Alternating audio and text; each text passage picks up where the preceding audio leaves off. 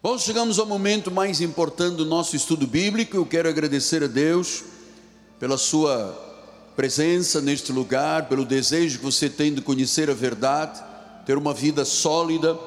Uma coisa é ir à igreja buscar uma bênção, outra coisa é ir à igreja para criar raízes, para fortalecer a vida. Abra sua Bíblia, por favor, no livro de Efésios 6:10. Quanto mais cedo fortalecidos no Senhor e na força do seu poder, revestidos de toda a armadura de Deus para poderes ficar firmes contra as ciladas do diabo. Porque a nossa luta não é contra sangue e a carne, é contra principados, potestades, dominadores deste mundo tenebroso, forças espirituais do mal nas regiões celestes. Portanto, tomai toda a armadura de Deus para que possais resistir no dia mau e depois de teres vencido tudo, permaneceres inabaláveis. Que esta palavra abençoe todos os corações. Vamos preparar a terra boa de Deus, que é o nosso coração, orando ao Senhor.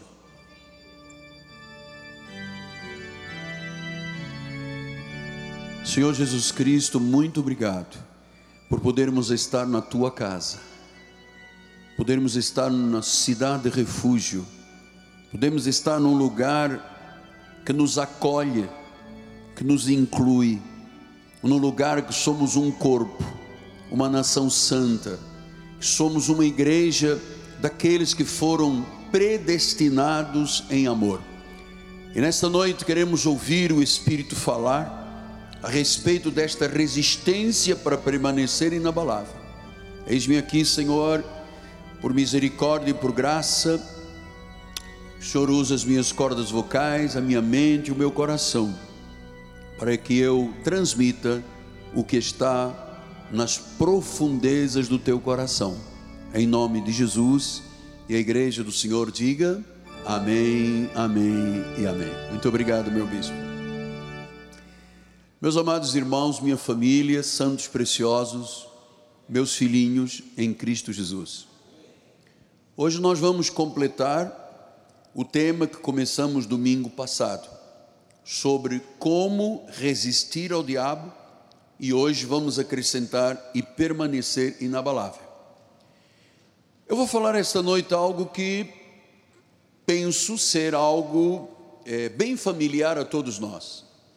Até porque alguns anos atrás, 2019, é, aliás, já durante a pandemia e também em 2019, eu preguei uma série de mensagens sobre a armadura de Deus Portanto, vamos lembrar o que Paulo fez com esta carta. Do capítulo 1 ao capítulo 5, ele deu muitas informações à igreja de Efésio. Ele falou sobre eleição, predestinação, batismo no Espírito Santo, selados para o dia da redenção, santificação. No capítulo 5, falar sobre família, que aliás vai ser o tema para o mês de setembro, família e chegamos ao versículo 10, quando ele diz: finalmente, depois de cinco capítulos intensos de revelação, ele diz: finalmente, quanto ao mais, sede fortalecidos no Senhor e na força do seu poder. Então, Paulo chama a atenção sobre algo que o crente em Jesus Cristo não pode desconhecer, que é uma guerra espiritual que é uma batalha espiritual, somente porque nós somos parte do reino da luz, porque pertencemos ao Senhor, porque guardamos os seus mandamentos, porque temos um testemunho da nossa fé. Se isto é verdade em todas as vidas, significa, por estes fatos, nós termos uma guerra constante, uma luta, uma batalha com o diabo, os seus esquemas e as suas ciladas. Então ele diz no versículo 11: Revestivos de toda a armadura de Deus para poderes ficar firmes contra as ciladas do diabo. Vamos lembrar que quando Paulo escreve esta carta, esta epístola é o nome de uma carta escrita por um apóstolo. Ele estava preso. Ele estava rodeado de soldados romanos que faziam a escolta dele. E ele via como é que se vestiam os soldados romanos: capacete, coraça, uma roupa, parecia um vestido, uns de malha, outros de pedaços de metal. E ele reparou que havia uma peça fundamental que era para a segurança da roupa que o militar, o soldado romano encarava a luta, que, o dava, que lhe dava segurança, que era um cinturão. Ali era a espada colocada, era o punhal colocado. Nós vamos falar sobre isso. Então ele disse: revestivos da armadura de Deus para poderes ficar firmes contra as ciladas do diabo. Eu tenho que lhes ensinar, amados, que o inimigo tem ciladas, tem esquemas, tem estratégias. E nós precisamos de aprender a ficar firmes. Porque, irmãos, é, é triste, mas em cada dez cristãos, sete se desviam porque caem nas armadilhas e ciladas do diabo, que não aprenderam a resistir, não aprenderam a respeito do que é uma armadura de Deus. Então ele disse: para poder ficar firme, você tem que ter toda a armadura de Deus. Então nós temos um inimigo sobrenatural, chama-se o diabo, aquele que um dia foi um querubim ungido, um anjo de luz chamado Lúcifer. Ele era o líder da adoração, a líder dos louvores nos céus e dos anjos celestiais. Ele era o líder. E de repente ele se rebela contra Deus. Já estudamos isso no domingo. Ele disse: Eu serei semelhante ao Altíssimo, eu subirei ao céu, eu me sentarei no trono. Então, diz que quando Deus o expulsou do céu, diz Apocalipse 12, 4, sua cauda arrastava a terça parte das estrelas dos céus. Então, diz que um terço dos anjos, chamados estrelas dos céus, foram arrastados pela cauda, se tornaram rebeldes, caíram em rebelião, um terço. Um terço são os anjos que ficaram, são os anjos que servem a Deus e servem à igreja e aos santos de Deus. E outro um terço são os anjos que têm corpo de carne, que somos nós, a igreja de Jesus, os servos de Deus. Então, estes são, quem são estas estrelas que foram é, lançadas por terra? Qual é o nome que se dá à luz da Bíblia? Demônios. São eles que trabalham com o príncipe deste mundo, o Deus deste século, aquele que faz parte das potestades do ar, são forças sobrenaturais. Então nós não estamos pensando de outra forma. Paulo disse aos Hebreus 2,14 que aquele que tinha o poder da morte, a saber, o diabo, foi catargeu, foi amarrado, foi derrotado. Ele tinha o poder da morte, quer dizer que até o sacrifício de Jesus, o diabo entrava nas pessoas. Então nós precisamos saber que com o sacrifício de Jesus e a vitória da cruz, Jesus passou a morar em nós, o Espírito Santo passou a morar em nós, e ele não tem mais entrar, ele não tem mais poder de morte na nossa vida. Lembra-se um filho de Abraão que andou 18 anos, uma filha de Abraão que andou 18 anos inclinando porque Satanás a dominava, pois Cristo não tinha ainda vencido na cruz. Então Satanás, que à luz da Bíblia Sagrada é chamado de adversário, dragão, acusador, sedutor, leão que ruge, destruidor, tentador, mentiroso, pai da mentira, assassino, como é que ele age? Você não vê uma figura com dois chifres, uma pata rachada, uma cauda vermelha na rua. Se você visse, você diria: é ele. Mas nunca ninguém o viu. Então ele usa quem? Ele age através das hostes daqueles ex-anjos que ele arrastou com a cauda e que se tornaram demônios. É com eles que ele age. Veja, isto aconteceu na criação. É, não se criaram mais demônios e mais diabos. É um com as suas hostes. Não houve uma, uma leva nova de filhos. De, não. Então ele age através de hostes demoníacas. E ele tem os filhos dele nesta terra para agir. E como é que eles agem? Contra Deus, contra Cristo, odeiam tudo que é de Deus, odeiam a justiça, odeiam a verdade, odeiam as Escrituras, odeiam Israel, odeiam as igrejas, os ministérios, a lei de Deus e a palavra de Deus. Eles fazem guerra de todas as maneiras possíveis, porque eles estão por trás dos filhos da desobediência, eles estão por trás de toda rebelião dentro da obra de Deus, e mais, são eles que controlam o sistema de governos do mundo, são eles que perseguem os cristãos, é aquele leão que ruge procurando alguém para devorar, são eles. Então, o que que o inimigo faz para ter tanta interferência nas igrejas, na vida espiritual do povo de Deus? Ele espreita os cristãos para encontrar uma brecha.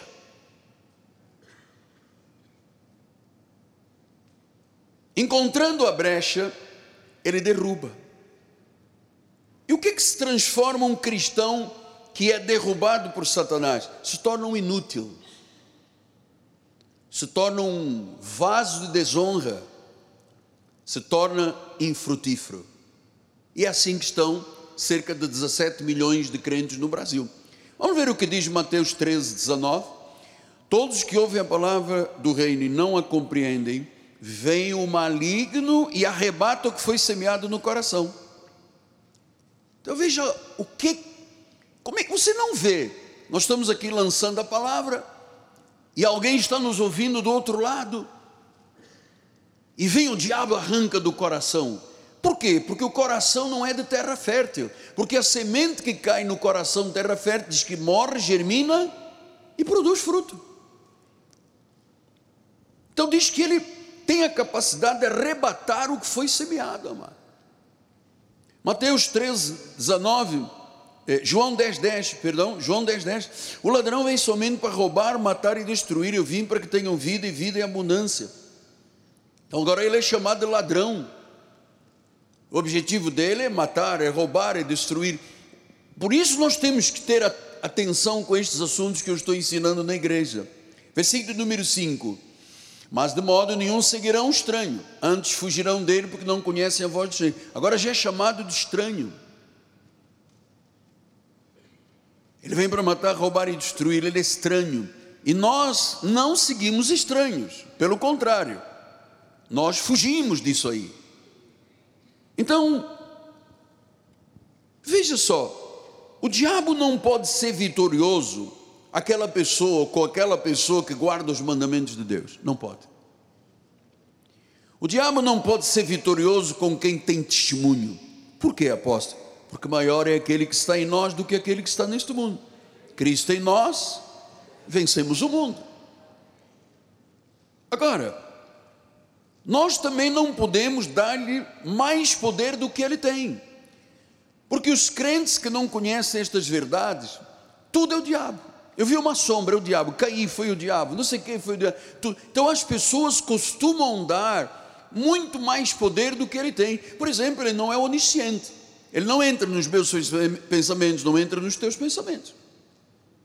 Ele não entra no meu coração nem no teu coração. Ele não está aqui, dali, do lado da esquerda, na África, Angola, Moçambique, Portugal. Não está, ele não é onipresente. Mas os crentes acham que ele é onipresente, onisciente e onipotente. Por exemplo, olha o que, que diz João 10, 28. Eles dão a vida eterna, jamais perecerão e ninguém as arrebatará da minha mão. Ou seja, ninguém pode te tirar das mãos de Jesus. Mas ele pode fazer confusão, pode te armar ciladas, pode entrar numa brecha tua, pode criar situações que nós vamos estudar esta noite. Então ele diz: ninguém arrebatará da. Versículo número 29. Aquilo que meu pai me deu é maior do que tudo, e da mão do pai ninguém pode arrebatar.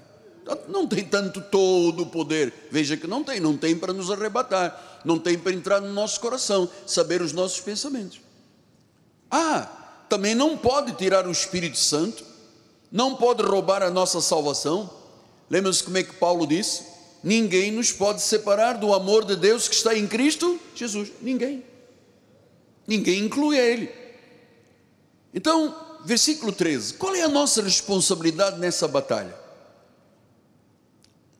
Diz o versículo 13: Portanto, tomai toda a armadura de Deus para que possais resistir. A nossa responsabilidade é resistir.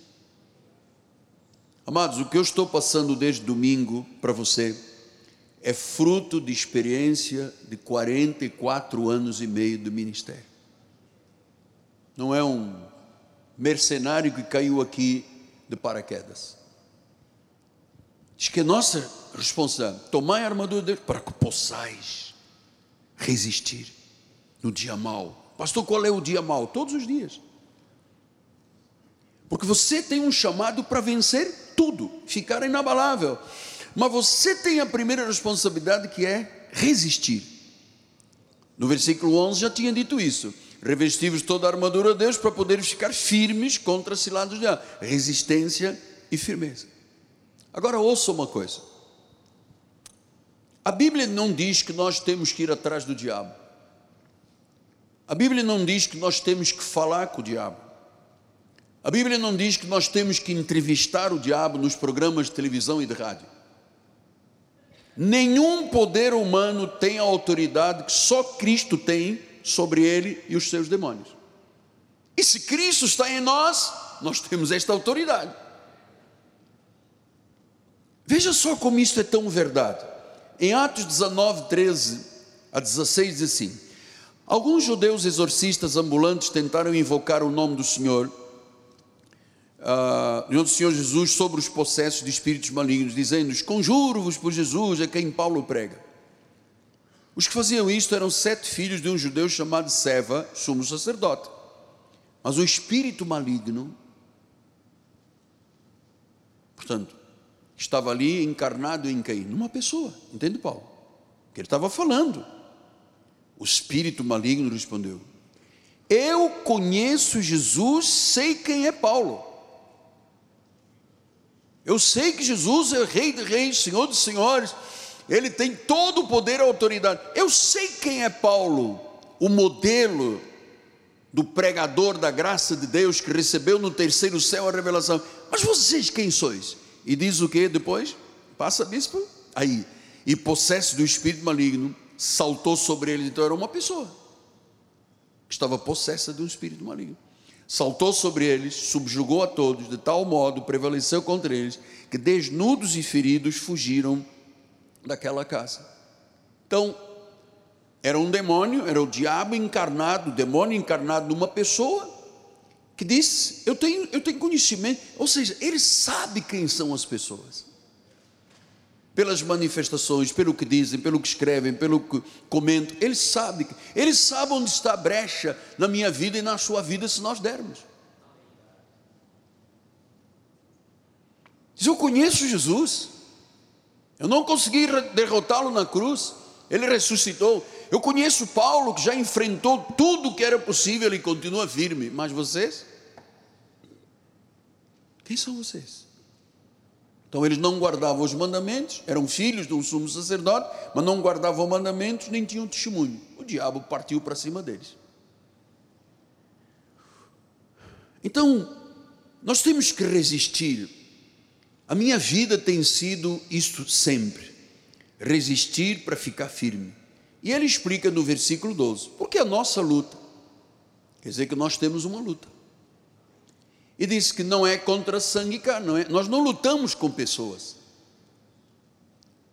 Nós lutamos com pessoas possuídas por ele, chamados filhos da desobediência. Ele disse: olha a dimensão desta luta. A nossa luta não é contra sangue e carne, contra principados, potestades, dominadores deste mundo tenebroso, forças espirituais do mal nas regiões celestes. Veja, eles agem por milênios, desde a queda de Lúcifer. Eles são astutos, eles são implacáveis, e o fim deles, segundo a Bíblia Sagrada, no livro de Apocalipse, o fim deles é a destruição. Mas eles lutam contra Deus e contra aquilo e quem é de Deus. Então, esta é a nossa luta. Não é uma luta de carne e sangue, mas são agentes de Satanás, filhos do diabo. Olha o que disse Jesus: Vós sois filhos do diabo e quereis satisfazer-lhe aos desejos. Quer dizer que há pessoas que são induzidas por Satanás que querem satisfazer aos desejos de Satanás. Então Satanás diz assim: mata a tua mulher, ele vai lá e mata. Dá 32 facadas na sogra, ele vai lá e dá. Porque ele quer satisfazer aos desejos de Satanás. E os desejos de Satanás são sempre os piores, os mais perversos desejos. Então, é, é uma luta séria, é uma luta forte, é um inimigo astuto. Ah, e veja como nós precisamos estar na igreja e ouvir a palavra e crescer e amadurecer, porque diz que Satanás se transforma em anjo de luz. Como é que eu estou olhando para um anjo de luz e não é um anjo de luz, é Satanás? Eu tenho que ter discernimento de espírito. Paulo em Romanos 16, 20 disse: E o Deus da paz em breve esmagará debaixo dos vossos pés a Satanás. Apocalipse 19, 20. Mas a besta foi aprisionada e com ele o falso profeta, que, com sinais diante dele, seduziu aqueles que receberam a marca da besta e eram adoradores da sua imagem. Os dois foram lançados vivos dentro do lago do fogo que arde com enxofre. Então diz que seduz. Satanás é muito sedutor. Eu não sei quem, algum de vocês viu um filme chamado O Advogado? Alguém viu esse filme? Na Netflix vocês viram? Veja, o advogado não estava fumando maconha, cheirando cocaína, não estava adulterando, não estava matando. Qual era o problema dele? Hã? Vaidade. O diabo sabe. Porque o vaidoso é soberbo. E o soberbo é orgulhoso. O que, que lhe espera? Ruína e derrota.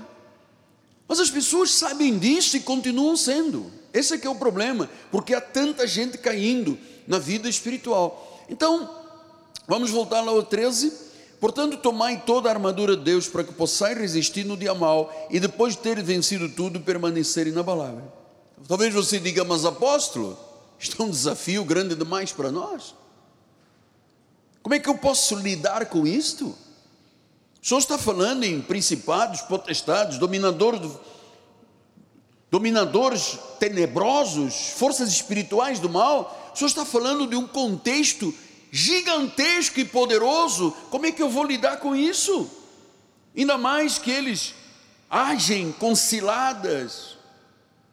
Bom, só existe uma forma para resistir a este desafio, é você entender esta noite o que é a armadura de Deus. Satanás tem feito danos terríveis nos crentes, pastores, líderes, professores bíblicos, líderes de louvores, cantores famosos. Onde estão os maiores escândalos hoje no Brasil? Os grandes cantores famosos, tal, que já eram, que foram, que aconteceram. Você vê quem ele foi usar, amado. Pessoas que eram estrelas brilhantes, línguas angelicais e que hoje são uma vergonha para o reino.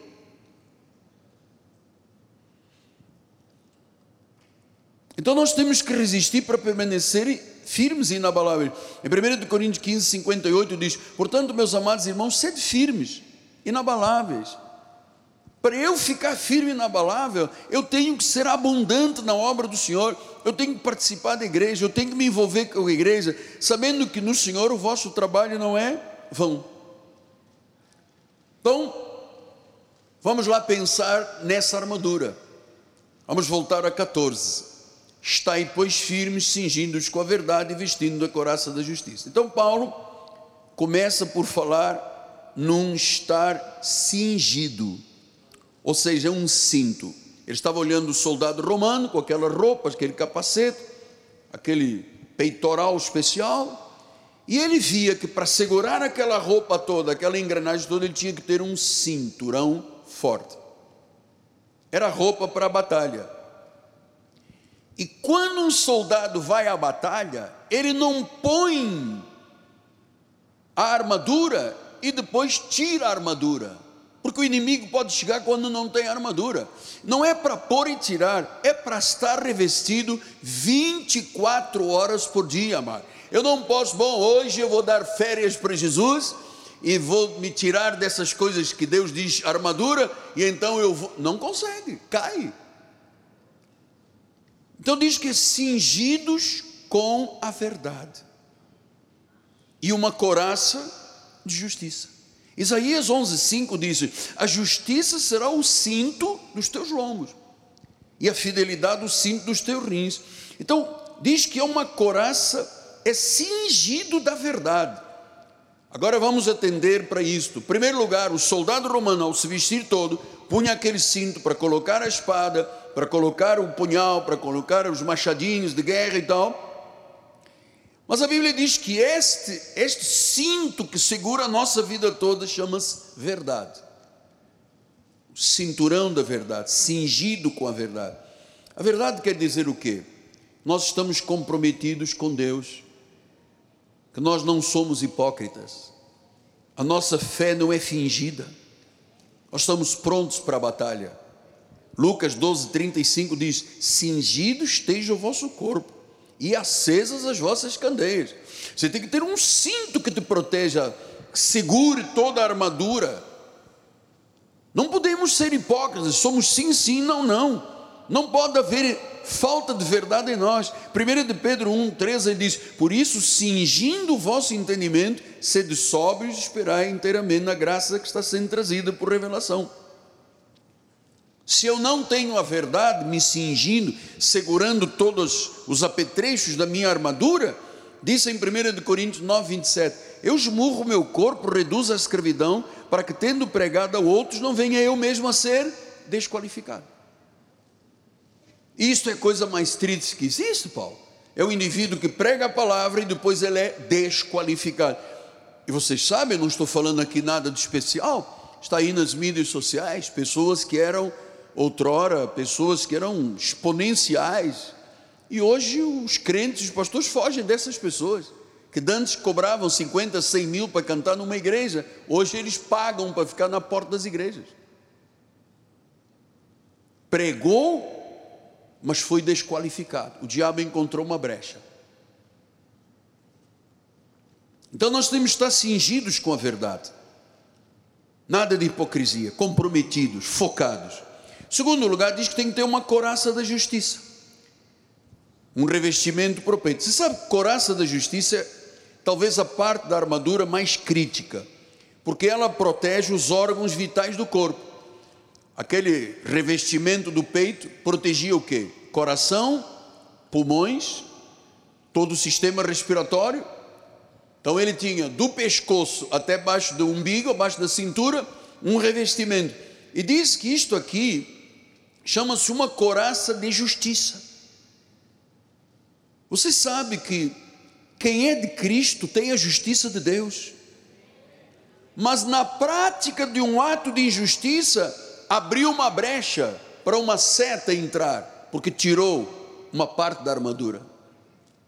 Eu tenho que ser da verdade, eu não posso ser hipócrita, eu tenho que estar pronto para a batalha, eu tenho que estar com uma coraça que proteja os órgãos, meus sentimentos, meu sistema respiratório, mas as minhas emoções, está tudo aqui bem explícito. Quem é de Cristo tem a justiça de Deus, quem não é de Cristo tem brechas na sua vida. Cristo nos imputou a justiça dele. Nós fomos justificados. E o justificado por Deus, aquele que foi justificado, de Caio, que recebeu uma sentença de absolvição, não há mais pecado na tua vida, tem que lutar contra o pecado e as injustiças para viver de santidade.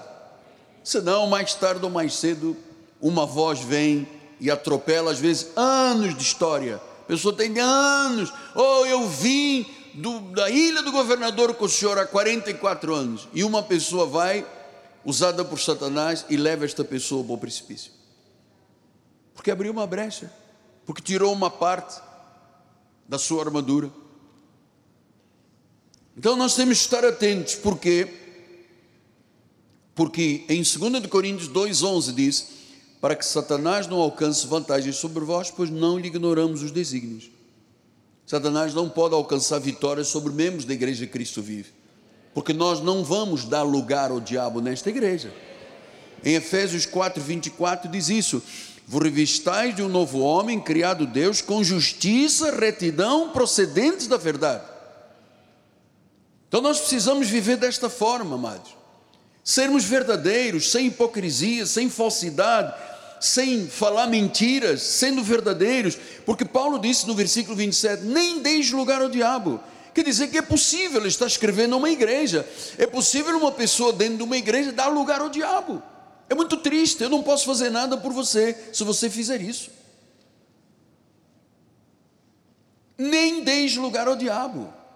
Quer dizer que ao longo da história bíblica tem muita gente que deu lugar ao diabo. 1 Coríntios 15, 34 diz: Tornai-vos a sobriedade, como é justo, não pequeis, porque alguns ainda não têm conhecimento de Deus. Isto digo para vergonha vossa. Então, muitas igrejas estão envergonhadíssimas por causa de pessoas que fingiam ser crentes e que tinham as suas brechas, seja emocional, seja sexual, seja financeiro, o que for. Nós temos que ser da verdade não podemos dar lugar ao diabo, não queremos ser vergonha para Deus, porque isso não é um caso com você e o Miguel Ângelo, isso é um caso eu, eu com Deus, você com Deus. Estou lhe explicando o que é a verdade de Deus. Então, nós não podemos ter áreas de vulnerabilidade, não podemos ser vulneráveis. Vida cristã tem que ter compromisso, compromisso total com Deus. Uma brecha, amado, pode levar uma pessoa para caminhos escuros e escuros. Vamos lá, Efésios 6,15 diz: calçai os pés com a preparação do Evangelho da Paz. Então ele já tratou do cinto que protege toda a roupa do militar, do soldado para a guerra, já tratou da coraça da justiça, sendo pessoas verdadeiras. Agora ele está falando dos pés de um guerreiro romano ele diz: calçado os pés com, com a preparação do Evangelho da Paz. Nós temos que estar sempre calçados, ancorados. O soldado que ia para a guerra, o sapato dele, eles punham por dentro uns pregos para que ele pudesse caminhar ou tendo que subir alguma coisa e não escorregar. Era assim os sapatos do guerreiro romano. Então, para nós caminharmos neste mundo de forma vitoriosa, nós não podemos escorregar na fé e nas nossas convicções. O Evangelho é da paz, é maravilhoso, mas eu tenho que ter o que me leva à vida, os meus sapatos, os meus pés, eu tenho que estar bem fincado, porque senão eu escorrego. Você não vê aquelas pessoas que pecam e dizem: Ah, o diabo colocou uma casca de banana e eu escorreguei. Eles não tinham os pés bem fincados na obra de Deus, na palavra. O Evangelho é de paz, mas eu tenho que estar bem ancorado, bem calçado, bem ensinado. Efésios 2,14 diz isso, porque Ele é a nossa paz, do qual ambos fez um, e tendo derribado a parede da separação, Ele é a nossa paz. Nós temos o Evangelho da paz, o Evangelho não é guerra, igreja não é tribunal, igreja não é campo de disputa. Igreja é lugar de acolhimento, igreja é lugar de crescimento, de maturidade, de amor, de experiências que não se vivem no mundo. E o diabo sabe disso, e o diabo sabe onde estão as brechas de cada um de nós. E se ele encontra o coração vulnerável, o indivíduo se apaixona por todo mundo. Tem o coração vulnerável. E os pés, eu tenho que estar fincado. Deus é minha paz. O evangelho que eu prego, o evangelho que vivemos, é um evangelho. Nós não podemos escorregar na fé. Tem que estar bem calçado, bem ensinado, bem preparado. Romanos 5:1 Justificados, pois, mediante a fé, temos paz com Deus. Esses são o calçado, os pés com a preparação do Evangelho. Então, o Evangelho, amados, nos traz a paz de Deus, uma paz psicológica, uma paz emocional, uma paz de espírito. O Evangelho me dá isso, amado.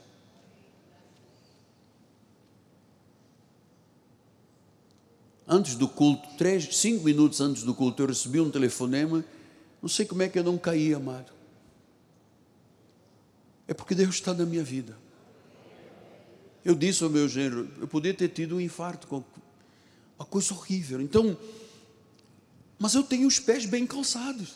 Eu não escorreguei, eu vim pregar.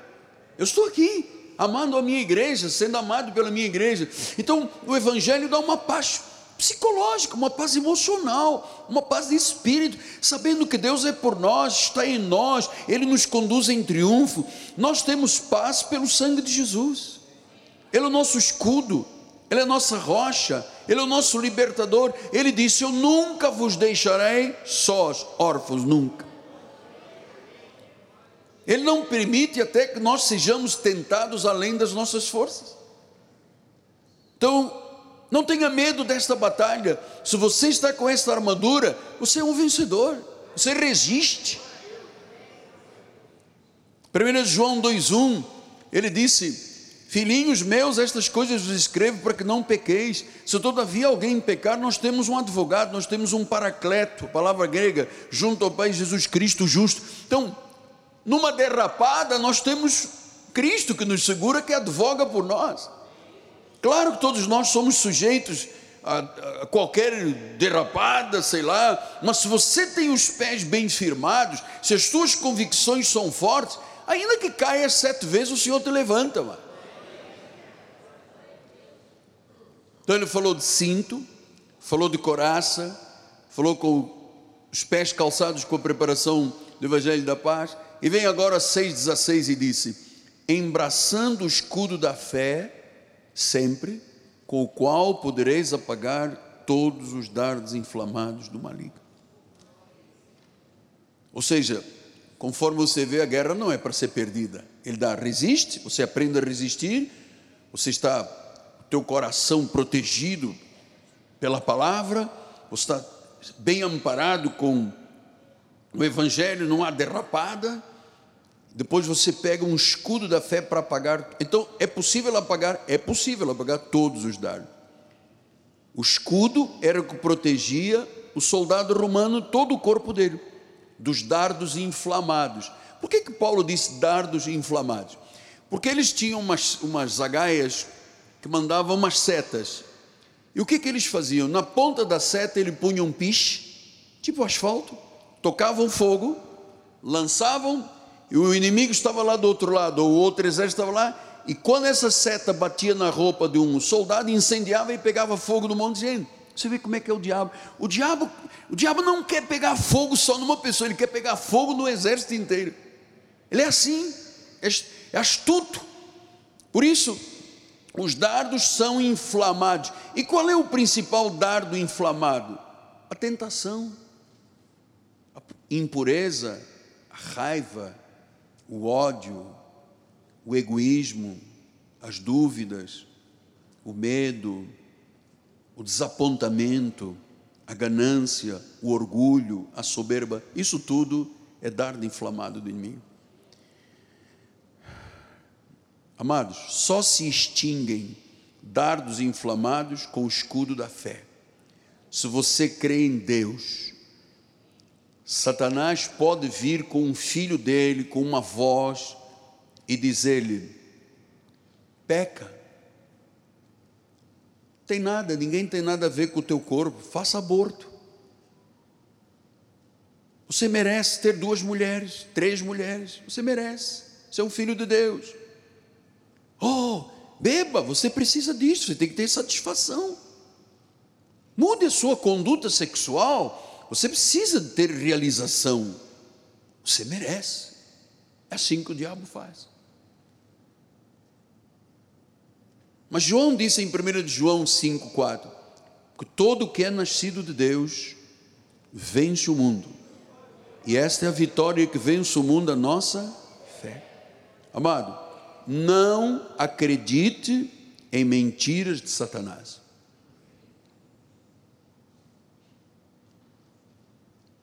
Jesus disse a Pedro: Pedro, Satanás ia peneirar você. Você se lembra do que aconteceu com Ananias e Safira? Em Atos 5, Entre, entretanto, certo homem chamado Ananias, com a sua esposa Safira, vendeu uma propriedade. Mas, em acordo com a sua mulher, ele reteve parte do preço e levou o restante e depositou aos pés dos apóstolos. Então Pedro disse: Ananias, por que encheu Satanás o teu coração para que mentisses o Espírito Santo? Era um crente, estava na congregação. Era normal as pessoas pegarem os seus bens no início da igreja, venderem tudo, entregarem aos apóstolos e os apóstolos governavam a comunidade. Esse casal permitiu, Ananias permitiu, que Satanás enchesse o coração dele e ele mentisse ao Espírito Santo. Puxa, pastor, é, essa é a batalha, essa é a batalha, está vendo como é que é?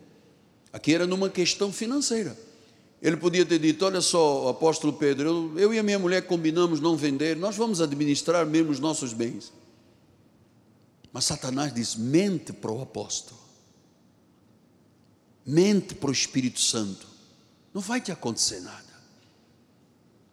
Veja, aquele de lá também mentiu e não lhe aconteceu. Só que aquele de lá era do diabo. Estava lá na Nissa-feira, crentes na igreja, na, na congregação. E eles disseram: Não, nós vendemos por 500. E Pedro diz: Não, você não vendeu por 500, você vendeu por um milhão e está trazendo 500. Então diz: Satanás encheu o teu coração, você mentiu ao Espírito Santo, você reservou uma parte do valor do campo. Pastor, mas como é que o apóstolo Pedro sabia disso? Você não sabe que os apóstolos têm esta missão de cumprir os desígnios de Deus e revelação da verdade? Pedro soube pelo Espírito, o Espírito revelou.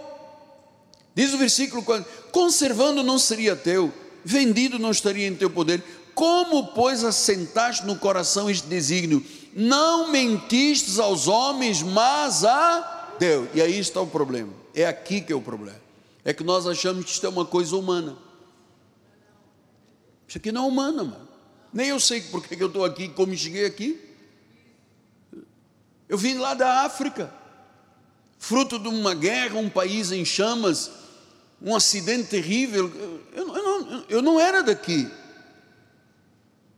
Você percebe a história? Quando eu digo assim, Deus falou, amado, pode escrever embaixo, Deus falou. Isso é sério demais, porque se eu digo que Deus falou e não falou, Ele me mata aqui em cima, amado. Isso não se brinca. Deus sabe o que que encheram o teu WhatsApp de recadinho. Deus sabe de tudo, amado. Agora assim, como é que assentaste no coração deixar que o diabo entrasse para você mentir e enganar o Espírito Santo? Versículo número 5. Ouvindo estas palavras, Ananias caiu e expirou, sobrevindo um grande temor a todos os ouvintes. Morreu. Depois veio a mulher dele, a história continua, e disse: Você mentiu, você aceitou mentir com o teu marido. Pum, caiu e morreu.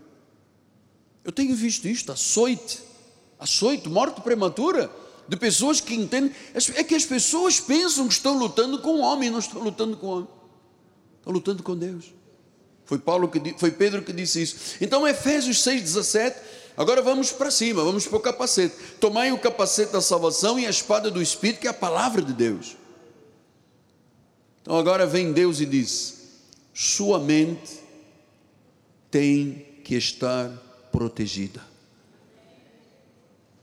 da confusão, da dúvida, do desânimo, das más doutrinas, da má teologia, das dúvidas a respeito da salvação. Salvação é eterna e segura. Nós temos que ter um capacete. A nossa mente tem que ser protegida. Olha o que diz Lucas 22, 3. Ora, Satanás entrou em Judas, uau, que era um dos doze. 1 Timóteo 5,15. 1 Timóteo 5,15, logo abaixo, bispo, na página 6. Aí, não, abaixo. 1 Timóteo 5,15. No meio da página do meu. Tem, bispo? Conseguiu colocar? Ou eu vou na minha Bíblia, minha Bíblia está toda coladinha, nova. Sabe que isto aqui é coisa de ovo? É gema de ovo? Cola as páginas da Bíblia. 1 de Coríntios, de 1 Timóteo 5,15, pode, bispo? Que eu estou com pouco tempo, ainda tenho 20 páginas. Brincadeira. Pois com ele está falando a igreja. Pois com efeito já alguns se desviaram seguindo quem? Satanás. Toda pessoa que sai de uma igreja em graça está seguindo Satanás. Você pode não acreditar e dizer, bobagem, apóstolo, termina o culto, tem que ir para casa. Não, não, não, você vai ficar até eu terminar a mensagem, porque eu mandei trancar as portas da igreja. Ninguém pode sair. Com efeito, já alguns desviaram seguindo Satanás. Eu vejo no rosto das pessoas quando a pessoa está iludida com alguma coisa. Eu tenho discernimento de espírito. Eu olho para a congregação e sei, aquela pessoa está sendo atacada, aquela pessoa está não sei o quê, aquela pessoa. Eu conheço tudo isso, mas são muitos anos de experiência de ver pessoas que foram florescentes, que hoje são luzes apagadas, vasos de desonra, de vergonha. Então, alguns com efeito se desviaram seguindo Satanás. Então a nossa mente tem que estar protegida. Sabendo o que disse em 1 Tessalonicenses 5,8: Nós, porém, que somos do dia, sejamos sóbrios, revestidos da coraça da fé, do amor, tomando como capacete a esperança da salvação. Versículo número 9: Porque Deus não nos destinou para a ira, mas para alcançar a salvação mediante nosso Senhor Amado, ninguém pode nos separar das promessas de Deus, que Ele fez para nós desde antes da fundação do mundo, daquilo que Deus diz a nosso, a nosso respeito. Portanto, a espada do Espírito, que é a palavra de Deus, ela é a proteção da nossa vida.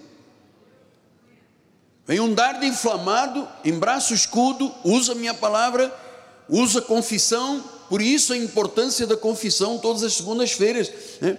Porque dardos inflamados vêm todos os dias sobre mim.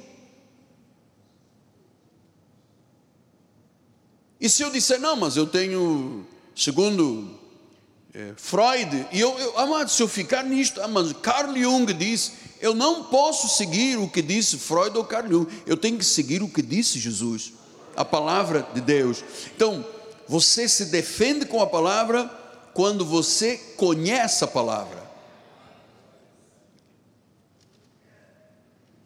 Judas 24, 25 diz: Ora, aquele que é poderoso para vos guardar de tropeço e para vos apresentar com exultação imaculados diante da sua glória.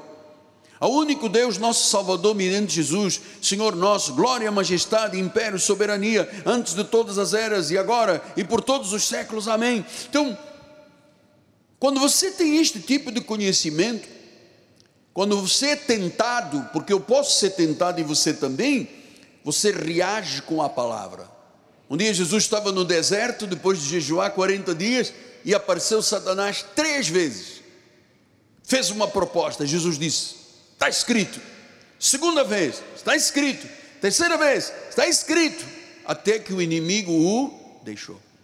Amado, o inimigo não tem medo de berro, grito, ameaça, mensagem no WhatsApp, no Instagram. O diabo não tem medo de nada disso. O diabo foge de quem é temente a Deus. Quem resiste com a palavra. Quem embraça o escudo da fé. Quem está calçado, seguro, para não dar uma escorregada na vida. É isso que é o que Deus diz. Está escrito. E se eu não reajo desta forma com a armadura de Deus, eu vou ser uma vítima. E vou pôr a culpa nos outros. Não, eu, eu, eu caí porque o apóstolo, o apóstolo é que eu. Tocou fogo aí na porta da igreja, o apóstolo tocou fogo. Como é que se há de fazer? Ah, mas o apóstolo disse, o apóstolo. Não, não, não, não entre por esse caminho, amado, de atingir o altar, que isso é caminho de ruindade, de ruim, ruindade, é caminho mau. Não faça isso. Você está na única igreja que eu conheço, amado, onde o povo é amado de verdade, onde não há fingimento, onde não há reuniões nos bastidores, onde há verdade o dia que isso não for, fechamos as portas da igreja.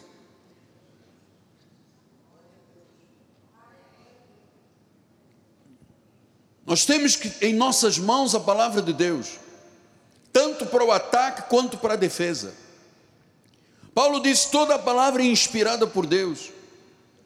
E quando eu uso a palavra, os dardos inflamados do maligno, lembra aquela seta que colocava um piche, tocava um fogo, mandava numa zagaia, ela ia ui, caía no meio dos soldados e matava queimados muitos soldados.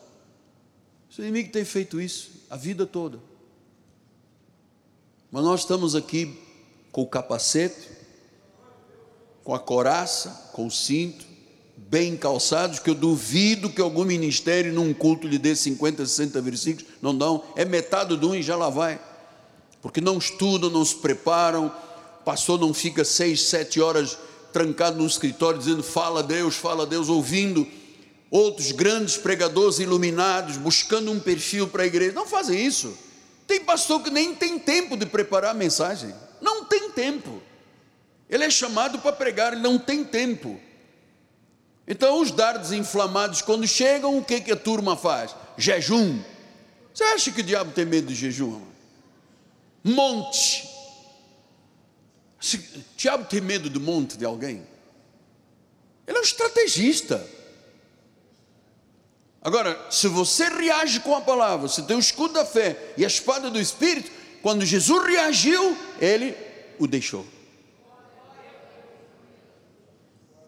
Então nós somos, eh, João 17, 17 diz: santifica-os na verdade, a tua palavra é a verdade. Esta é a verdade. Por isso, veja nas suas apostilas o que, é um estudo bíblico. Nós somos a única igreja no Brasil, que sai do mundo, que distribui uma apostila de um assunto que foi buscado, de um assunto. Ah, e deixa eu lhe dizer mais uma vez: eu não estou falando para você, Darcy, não estou falando para você Estou falando para a igreja e para milhares e milhares de pessoas que estão do outro lado, enganadas por Satanás, caíram em ciladas, ouviram vozes estranhas e hoje estão lá na pior, dizendo: Meu Deus, eu tenho até vergonha de ser chamado de crente. Isso é que é verdade. Então nós estamos aqui culto atrás de culto, anos, entra anos, sai ano, tem profecia, tem. Então, fortalecidos no Senhor, na força do seu poder, isto traz firmeza, isto traz resistência é isto que traz resistência e firmeza, amado. O culto tem várias partes. Tem louvor, tem dança, tem tudo. Mas o que dá firmeza e resistência é a verdade da palavra. É o conhecimento, é o estudo bíblico. Que os senhores amam, por isso estão aqui esta noite, amado. Não há nenhuma igreja no Brasil que tem esse número de pessoas numa quarta-feira. Você ama a Deus. Você guarda os mandamentos de Deus. Você tem testemunho, porque é isso que te ensina os altares que os seus bispos sobem aqui em cima. Pastor, mas diga uma coisa. É,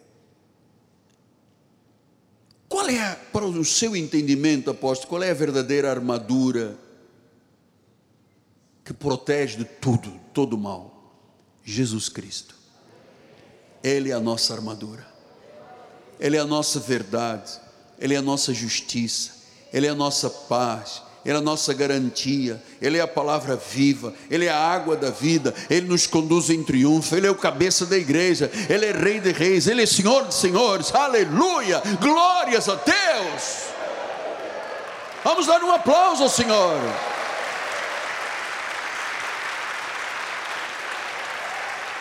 Olha, agora vamos terminar, afinal conseguimos terminar ainda, Deus é maravilhoso. Obrigado aos dirigentes de louvor que seguraram aí para mim. Romanos 3, 11, 12, 13 e 14. E digo isto a vós outros que conheceis o tempo: já é a hora de vos despertardes do sono. Porque a nossa salvação está agora mais perto do que quando nós queremos, no início, no princípio, quando nós cremos Veja, há 47 anos, quando eu criei, a salvação estava muito longe, mas hoje está mais perto. Já se passaram 47 anos. Já é hora de vos despertar do sono. A salvação está mais perto, no princípio, do que no princípio quando cremos. Versículo número 12: Vai alta a noite, vem chegado o dia, Deixemos, pois, as obras das trevas e revistamo-nos das armas da luz. Das armas da luz. Quando você estiver numa reunião e te disserem assim, Ei, dado o adiantado da hora, saia logo, porque uma igreja não pode deixar que a palavra não tenha vez. Primeiro é a palavra, depois o resto. Ainda tem três minutos, mas vamos lá, doze, doze, doze. Vai alta noite, vem chegando o dia, deixemos, pois, as obras das trevas e revistamos das armas da luz, das armas da luz. Versículos 13. Andemos dignamente como em pleno dia, não com orgias, bebedices, impundicices, dissoluções, não contendas, não ciúmes, mas revestivos do Senhor Jesus Cristo. Aí, essa é a nossa armadura, amado. E nada disponhais para a carne tocante às suas concupiscências. Nada. Quer dizer que nada é porque não tem brecha. Não tem espaço para Satanás. O nosso coração é 100% de Jesus. Não há divisão dentro do nosso coração. Eu vou continuar sendo esta luz que Deus levantou para a vida de milhares e milhares de pessoas. Estava no outro dia no MAP, pagando na estacionamento, veio um senhor, se levantou um senhor grande, os olhos grandes, cabelo branco, disse: O apóstolo Miguel Ângelo, eu quero lhe abraçar. Você pode, aproveita agora a hora. Ele disse: O senhor me casou há 30 anos, graças a Deus pela palavra que o senhor deu no meu casamento, sou um homem muito feliz com a minha mulher Há 30, eu disse, há 30 anos eu te casei, você está onde, meu amado? Então foi um casamento feito por mim, eu é que te dei a bênção, você agora está onde?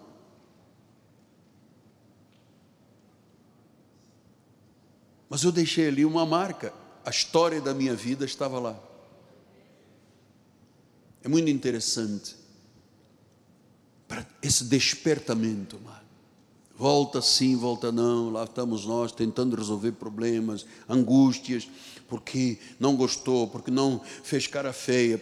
Amado, cara feia lá fora. Nós estamos aqui para aprender a viver o cristianismo sendo respeitados. Nosso apostolado é um apostolado de respeito, de acolhimento, de proteção, de oração, de compromisso com Deus Aqui nós não mercantilizamos a palavra, não fazemos comércio com o povo de Deus, amado. Aqui cuidamos das almas que são dele, das ovelhas que são dele. Então diz: não, amado, não disponha nada para cá, não abra brecha.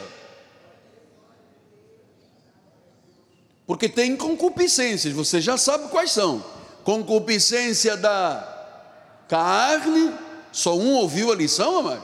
Concupiscência dos olhos, soberba da vida. Aqui estão as destruições. Diz: nada, não disponha nada no tocante às concupiscências. Então, eu terminei esta, esse pensamento como um pensamento urgente. Eu tinha outra mensagem e o Senhor diz: Não, não, não, eu quero essa agora. Estou preparado para a partir da ceia de setembro trazermos uma série muito importante sobre família, muito importante sobre família, muito. Vamos dedicar o mês todo de setembro à família.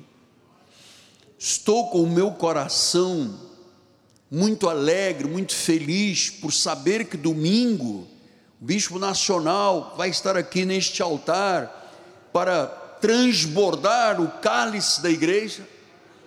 Muito feliz. E eu declaro, amado, com este conhecimento que eu lhe passei, você agora tem discernimento para entender quais são as ciladas e os desígnios de Satanás. Alguém que te propõe um casamento errado, um negócio errado, uma sociedade errada, você agora tem armas, você reage. E se alguém tentar te empurrar para fora, você tem os pés bem calçados com a preparação do Evangelho da Paz. É isso que é verdade. É isso que é verdade. E é isso que Deus quer da sua igreja. E eu vou dizer, esta, tá, a câmera está aqui. Pois sempre do lado direito, porque aqui eu tenho uma ruga feia. Põe aqui. O meu lado bom é o lado direito. Podes ir para cá, filho? Pode? Vem então. Vem, vem. Não, mais rápido, mais rápido. Senão eles vão pegar a minha ruga aqui. Não deu para fazer botox este ano. Aí, aí, aí, aí, esta parte é melhor, ó. Pô, a velhice é uma coisa horrível. Não, vamos lá, vamos terminar o culto bem. Vamos lá. Olha lá. Você que está participando, que perdeu o sentido de vida, perdeu até a vontade de viver, ficou como uma brasa que era incandescente, e hoje você está fora do braseiro e o diabo torturando você, não é verdade? Você não consegue perdoar, você não consegue amar, toda hora tem ataques de ira, você não consegue ser verdadeiro em muita coisa. Deus está te chamando. Não dê mais a desculpa da pandemia. Pandemia já passou. Hoje é uma endemia, como gripe, não tem mais pandemia. Esta igreja não teve um único membro contaminado aqui dentro. Gastamos milhões para manter a parte química da igreja com máquinas, com isso, não houve nenhum, nenhuma contaminação. Então, tapete, álcool, tudo. Você onde está, não vai a lugar nenhum. Você será ainda mais pisado por Satanás. Mas se você esta noite disser, vou voltar à casa do meu pai, posso dizer uma coisa: domingo vai ter festa para você. Vamos mandar matar um, um, um, como é que se chama? Um, um novilho cevado. Vai ter picanha comigo, vai ter. Pode vir para a igreja, vai ter, vai ter maravilhoso. Vai, venha que nós vamos fazer uma festa com você, em nome de Jesus. Glórias a Deus. Quem está feliz, diga amém. Aleluia. Glórias a Deus. Obrigado, Pai por tudo que aprendemos nesses dois grandiosos encontros. O Senhor falou, a semente foi semeada, essa semente não será arrebatada do coração de nenhum dos teus filhos. Afinal, nós fomos chamados para vencer e vencer, nós fomos chamados para sermos conduzidos em triunfo, em nome de Jesus. E a igreja verdadeira do Senhor, diga, e aqueles que têm a armadura de Deus, digam. Amém. Vamos ficar de pé. Nossa bispo vai dar a bênção final. Glória a Deus. Domingo vai ser forte, hein? Pelo que eu vi aí, vai ser forte. Amém. Estendo suas mãos para o altar, que a graça, a paz, a misericórdia e as doces consolações do Espírito Santo sejam conosco hoje e para todo sempre. Senhor, envia os teus anjos, Pai para que nos guardem, nos livrem de todo o mal e que todos nós cheguemos nos nossos lares em perfeita vitória para a glória do Senhor. E viveremos o resto da nossa semana dias muito abençoados. Porque estamos totalmente revestidos com a armadura de Deus. E aqueles que recebem, digam amém. amém. Graça e paz.